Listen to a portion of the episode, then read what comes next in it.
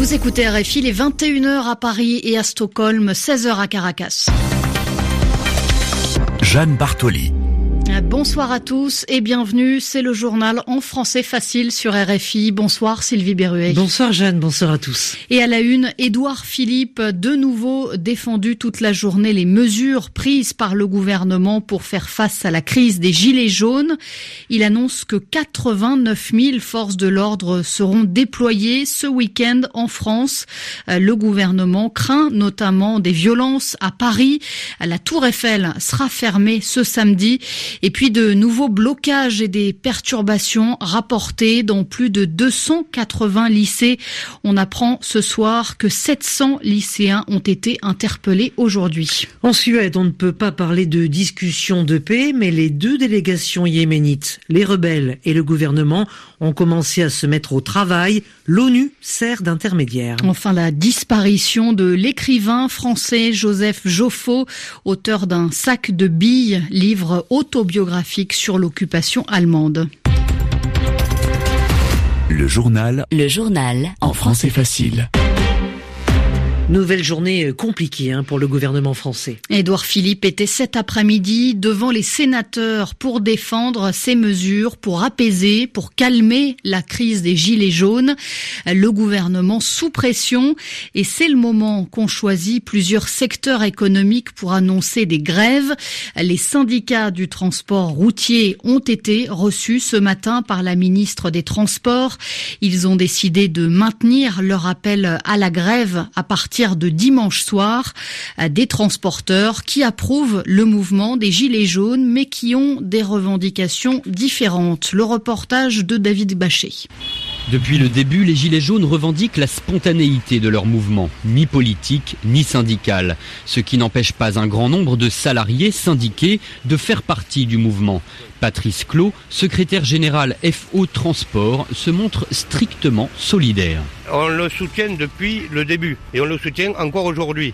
Mais on n'a pas appelé à la mobilisation, ça ne nous appartient pas. Les annonces qui ont été faites, notamment par le président Macron hier soir, sur l'annulation des taxes sur le carburant, vous en pensez quoi? C'est une bonne chose, ça arrive un peu tard et je pense qu'il faudrait un geste fort, notamment en matière de pouvoir d'achat. Après l'aspect politique, ça regarde les gilets jaunes et pas nous. Les syndicats FO et CGT du transport routier appellent à la grève à partir de dimanche soir sur leurs revendications propres qui concernent les majorations de leurs heures supplémentaires.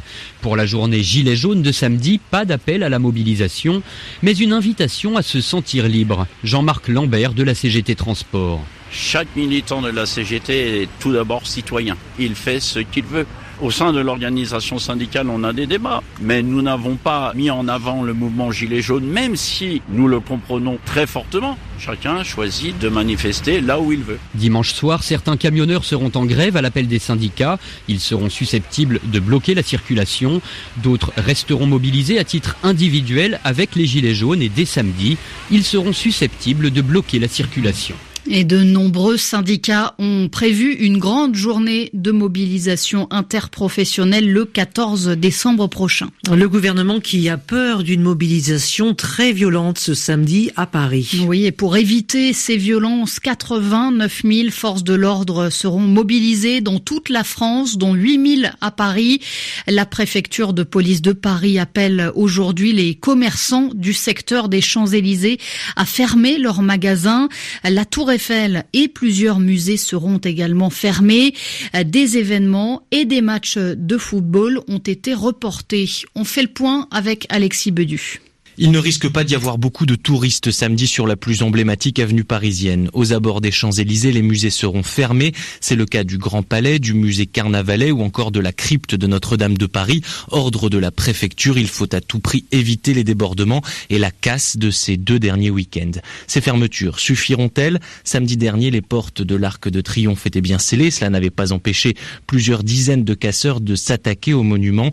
La soirée télévisée du Téléthon qui devait se tenir place de la Concorde est-elle rapatriée dans les studios de France Télévisions? Autre annulation, les matchs de football. Le PSG Montpellier de samedi après-midi est reporté, tout comme Toulouse-Lyon, Saint-Étienne-Marseille ou encore le derby du Sud-Est Monaco-Nice. Le pays est en ébullition. Dans les petites villes, certains matchs du huitième tour de la Coupe de France sont reportés. En région Île-de-France, aucune rencontre amateur ne se tiendra ce week-end. À Paris, la marche pour le climat, elle, est maintenue malgré la demande de report du ministère de l'Intérieur, mais elle a été déplacée. Elle se tiendra finalement entre les places de la Nation et de République. Et dernières annonces, deux matchs de football supplémentaires reportés, Angers, Bordeaux et Nîmes, Nantes. Et puis euh, plus de 700 lycéens interpellés aujourd'hui en France. Hein. Interpellation après de nouveaux blocages et des perturbations dans plus de 200 lycées de France. Certains lycéens dénoncent la réforme du baccalauréat et le fonctionnement de Parcoursup, la plateforme d'orientation dans l'enseignement supérieur. Mais il y a parfois plus de violence que de slogans avec des casseurs qui se mêlent, qui se mélangent aux étudiants dans plusieurs villes, Toulouse, Lyon, Bordeaux et Mantes-la-Jolie en région parisienne. Les manifestations ont tourné à l'affrontement avec les forces de l'ordre. Et puis dans l'actualité encore, euh, la Suède, il n'est pas encore question de négociation de paix, mais le médiateur de l'ONU parle d'opportunités uniques. Oui, des discussions sur la guerre au Yémen ont commencé aujourd'hui.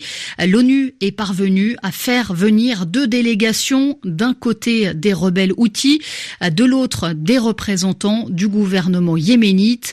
Nicolas Falaise, pour l'instant, les deux camps ont posé leurs conditions pour la poursuite du dialogue. Les rebelles outils du Yémen doivent se retirer totalement de la ville portuaire de Hodeida, exigence formulée ce jeudi par le ministre yéménite des Affaires étrangères qui dirige la délégation loyaliste présente en Suède pour ces consultations. Hodeida, ville stratégique puisque c'est par son port que transite l'aide humanitaire mais aussi les importations destinées à la population du pays.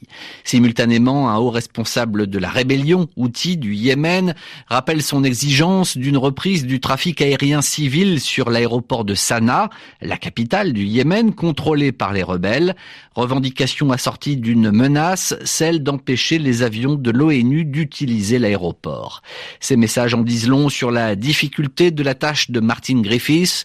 L'envoyé spécial de l'ONU pour le Yémen a pour délicate mission de nouer le dialogue entre les deux camps.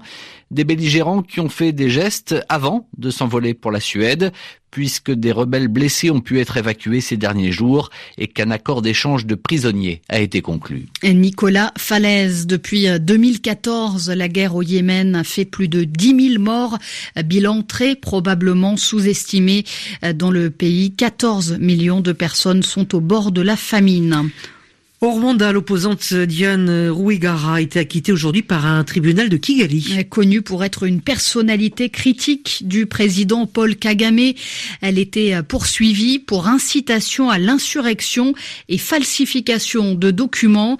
En 2017, la candidature de l'opposante à l'élection présidentielle avait été invalidée avant qu'elle ne soit arrêtée. Dans ce dossier, les cinq co-accusés, dont la mère de Diane Rwigara, ont été également été acquitté. Le pape François est attendu aux Émirats arabes unis. L'annonce a été confirmée aujourd'hui, hein, Jeanne, par le Vatican. Le pape participera à une rencontre interreligieuse sur le thème de la fraternité humaine. La correspondance et les explications d'Éric Senanc. Le pape a répondu positivement à l'invitation qui lui a été faite il y a un peu plus de deux ans par le prince héritier d'Abu Dhabi, le cher bin Zayed Al Nahyan, alors en visite au Vatican. Si le programme de la rencontre interreligieuse n'est pas encore connu, son thème sera Fais de moi un instrument de ta paix, selon les mots de la prière de Saint François d'Assise. Tout un programme pour le pape dont le Saint-Siège précise qu'il viendra comme un messager de paix. Un parfait exemple de la culture de la rencontre promue sans relâche par François, a commenté le porte-parole du Vatican. Ce voyage aura aussi lieu à l'invitation de la petite communauté catholique locale, essentiellement constituée d'immigrés indiens ou philippins, les Émirats où siège un vicaire apostolique et où la liberté religieuse est garantie, huit églises catholiques ont pu y être construites ces dernières années.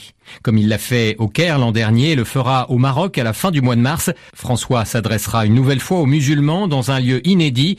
Jamais en effet un pape ne s'est encore rendu jusqu'ici dans un pays du Golfe. Eric Sénanque, Rome, RFI. Enfin, on a appris aujourd'hui le décès du romancier français Joseph Joffo à l'âge de 87 ans. Ces mots auront expliqué à des dizaines de milliers d'enfants et de jeunes l'occupation et la déportation des Juifs de France. Un sac de billes roman autobiographique est paru en 73. Il s'est écoulé à 20 millions d'exemplaires. C'est la fin de ce journal en français facile. Restez avec nous à l'écoute des RFI.